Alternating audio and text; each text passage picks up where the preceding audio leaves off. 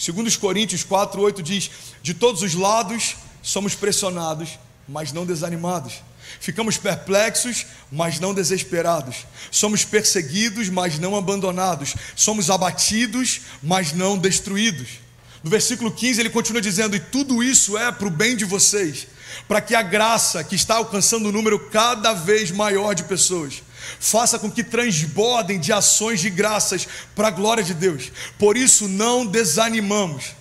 Embora exteriormente estejamos a nos desgastar, interiormente estamos sendo renovados dia após dia. Alguém pode dizer glória a Deus por isso?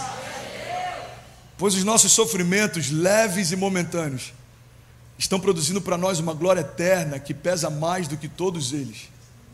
Por isso, fixamos os olhos naquilo que não se vê, porque aquilo que se vê é transitório, mas aquilo que não se vê é eterno. Primeira chave que eu quero compartilhar com vocês é que o que afunda o barco não é a quantidade de água que está ao redor dele, é a quantidade de água que a gente deixa entrar. Pega essa chave, irmão. O que afundou algumas famílias em 2020 não foi a crise global, foi a crise dentro de casa. O que faliu alguns empresários não foi economia global, foi economia dentro de casa. E o problema é que às vezes a gente está olhando para fora, esquecendo que as maiores tempestades estão acontecendo dentro. Irmão, nenhum barco afunda pela quantidade de água ao seu redor, porque todos eles navegam em meio ao oceano. Mas todo barco que afundou é porque em algum momento deixaram a água entrar. Você está comigo? Diga amém. amém. Então, um conselho prático para você: se você está no meio de uma tempestade, não se preocupa com a força das ondas, mas gasta tempo se preocupando com a força do barco. Gasta tempo se preocupando com a força do barco. Sabe uma das coisas que eu mais vejo afetar famílias? É porque no meio de uma tempestade, quando a água começa a entrar, ao invés da gente gastar tempo colocando aquilo para fora, a gente gasta tempo querendo saber quem deixou entrar. Tem muita gente que não está vivendo milagre porque ainda está buscando os culpados. O problema da minha casa, pastor, é a minha mulher. O problema da minha empresa, pastor, é o meu marido. O problema da minha, do meu ministério é o meu líder. O problema da minha jornada de fé é a economia. O problema que eu não consegui me reerguer foi o plano Collor. O problema da minha crise financeira foi o Covid. Não, irmão. Se você parar de procurar quem é o culpado pelo problema, você vai começar a viver o teu próprio milagre. Enquanto a gente ficar procurando de quem é a culpa, a gente não consegue viver o próximo milagre. Sabe, a grande verdade é que essas crises têm muito mais a ver com como você está do que como as coisas estão. Em 2020 eu vi muitos pastores entrando em depressão, muita gente pediu ajuda. E alguns perguntavam: como é que vocês estão prosperando no meio da crise, irmão? Porque o milagre não tem a ver com como as coisas estão, mas como eu estou.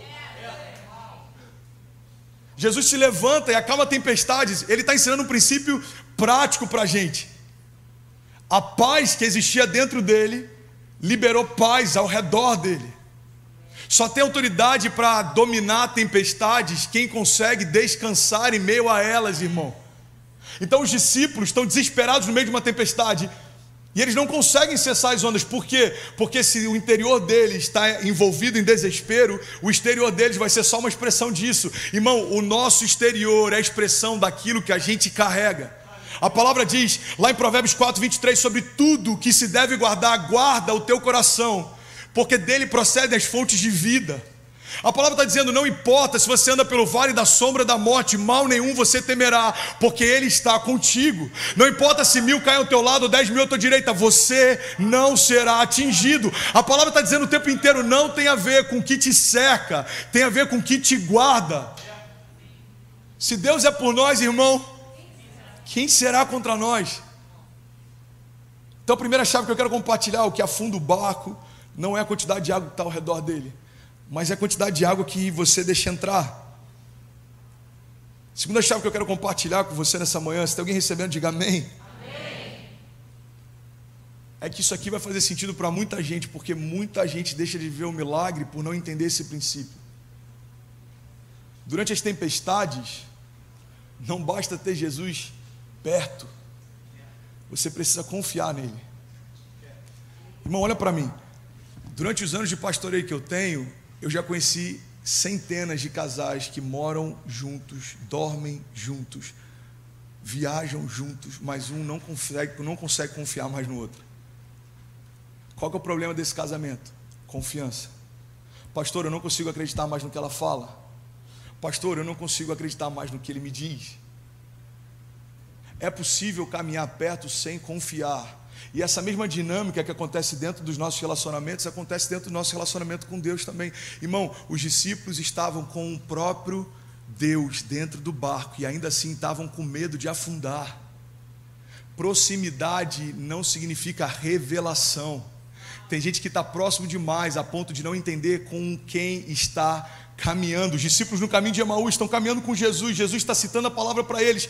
Eles ainda não percebiam que o próprio Verbo da vida estava do lado deles. Jesus vai até a sua cidade natal. A Bíblia diz que ele não pôde fazer ali muitos milagres. Irmão, o próprio Deus encarnado vai até a cidade onde nasceu e as pessoas ali não recebem o poder que ele tem. Por quê? Porque ainda não tinham entendido quem ele era.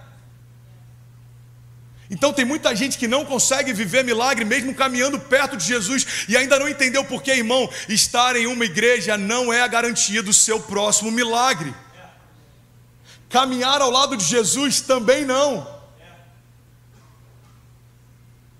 Existiam multidões que seguiam Jesus, existiam alguns discípulos que eram ah, acompanhados por Jesus, existiam doze apóstolos que foram selecionados por Jesus, existiam três que eram amigos de Jesus, existia um que ouvia as batidas do coração de Jesus. Então a questão não é se estamos próximos, a questão é se a gente confia que Ele faz o que Ele diz que pode fazer, é se a gente confia que Ele é quem Ele diz ser. Deus é aquele que cessa todas as tempestades. Todo mundo acredita nisso? Se a gente acreditasse, por que, que o nosso choro às vezes é mais alto do que o nosso clamor? Por que, que as nossas campanhas em busca de um milagre enchem mais do que as nossas cultos de ações de graças? Sabe, eu vim de uma outra igreja antes de me converter, de uma outra religião, vamos dizer assim. Algo que era muito comum era falar sobre promessas. Só que a dinâmica era um pouco diferente. Você precisa fazer uma promessa para Deus. Então eu aprendi o seguinte: olha, Deus, se você cumprir isso, eu faço aquilo. Se você curar essa pessoa, eu vou ficar tantas horas de joelho. Se você abrir essa porta, eu vou caminhar até tal lugar. E o que não faz sentido para mim hoje é o fato de eu colocar Deus na parede e só acreditar que Ele faz depois que Ele fizer. Deus, se você fizer, eu faço. Quando na verdade a dinâmica da fé é tratar as coisas que não são como se já fossem, ou seja, Deus, os meus olhos ainda não veem, mas porque você disse que faria, eu já celebro o meu milagre. Irmão, quem se antecipa, governa. A gente já falou sobre isso. 2021 só está começando. Você pode ser alguém que reage às crises, ou você pode ser alguém que governa sobre as crises. Desde a virada do ano eu tenho declarado: esse já é o melhor ano das nossas vidas. Nós vamos receber caravanas que virão de outras nações para experimentar o que Deus vai fazer aqui. As nossas crianças vão ser tão cheias do Espírito Santo que elas ministrarão cura sobre, sobre a nossa igreja. E tem muita gente que acha que são liberações lançadas ao vento, irmão. Existe poder em toda palavra liberada em concordância. Existe poder em toda palavra que confessa a fé que se tem. Há três semanas atrás a gente tinha famílias aqui de Indiana, famílias de Oklahoma, famílias de Massachusetts. Tem uma pessoa que vem para cá todo domingo de Boston. Ele já tem um mês inteiro os tickets comprados. Ele embarca sábado à noite, domingo de manhã está aqui.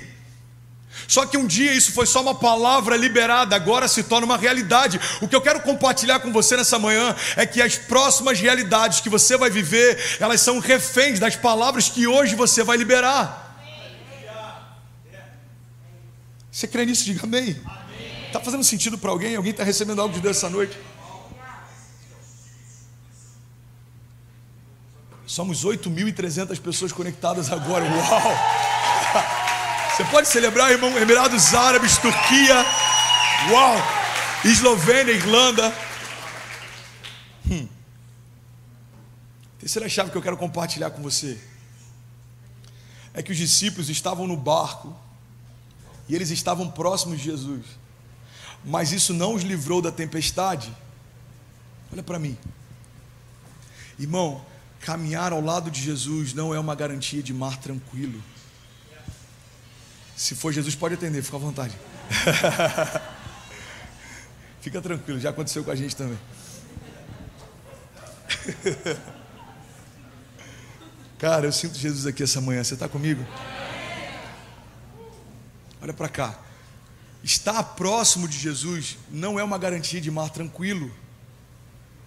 Logo, a sua crise de hoje não significa que Deus deixou você sozinho ontem. Tem gente que fala, pastor, parece que Deus esqueceu de mim. Por quê? Porque eu estou vendo a maior crise da minha história. Não, irmão. Deus nunca garantiu um mar tranquilo para ninguém. Todo herói da fé foi marcado no meio de um problema. Abraão teve que largar toda a segurança e ir para o meio do deserto. Davi teve que enfrentar um gigante. José ficou preso durante anos até alguém se lembrar dele. E ele dorme como um preso e acorda como um governador. Jesus, irmão, pega essa chave.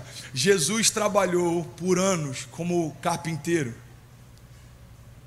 Jesus trabalhou por anos com, com martelo com pregos e com madeira. Ninguém pegou ainda. Jesus trabalhou por anos manuseando aquilo que iria crucificá-lo. A palavra já dizia antes dele chegar: Maldito é todo aquele colocado sobre o madeiro. A cruz não foi um engano, a cruz era o propósito. Jesus veio para morrer nela. Então, todos os dias, Jesus está trabalhando com madeira, com pregos e com martelo. Ele sabia que aqueles elementos que faziam o dia a dia dele seriam os mesmos elementos que iam acabar com a história dele. E por que, que ele não ficava ansioso enquanto trabalhava? Porque ele sabia que a cruz não era o final da história. Às vezes a gente está angustiado achando que a nossa crise é o final da nossa história, quando na verdade o poder do Evangelho não se revela só quando um problema vem, mas é como a gente reage a partir desse problema. O Evangelho não tem a ver só com Cristo crucificado, mas tem a ver com Cristo ressurreto. Se ele tivesse morrido naquela cruz e nada mais acontecesse, a nossa religião a nossa fé estaria no mesmo patamar de qualquer fé que fala sobre qualquer pensador que morreu e nunca mais voltou.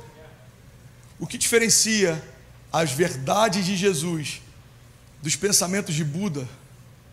O que diferencia as verdades de Jesus dos pensamentos de Platão, ou de Confúcio, ou de Nietzsche, ou de quem você quiser, irmão, Freud? Qual que é a diferença? A diferença é que nenhum deles voltou para contar a história. Jesus ele morre, mas ao terceiro dia ele ressuscitou. Alguém pode dizer glória a Deus? E a Bíblia diz que quando ele se apresenta para os discípulos, alguns ainda estão desconfiados. Ele fala: Vem cá, pode tocar, a ferida ainda está aqui, as chagas ainda estão nas minhas mãos, o buraco ainda está na minha costela. Irmão, Jesus é um exemplo vivo de que não importa como começa a tua jornada, mas como termina ela. Talvez você está vivendo uma estação difícil. Eu vim aqui nessa manhã só te lembrar o que você já sabe, irmão. A tua história não é uma foto, a tua história é um filme. Você não é o teu momento, você não é a tua crise, você não é o teu tropeço, você não é a tua doença, você não é algo temporário, porque Deus já liberou sobre você palavras de vida eterna. É por isso que as tempestades não fazem sentido quando a gente entende que Deus tem algo além da tempestade, irmão, meu choro pode durar uma noite, mas a alegria vem pela manhã.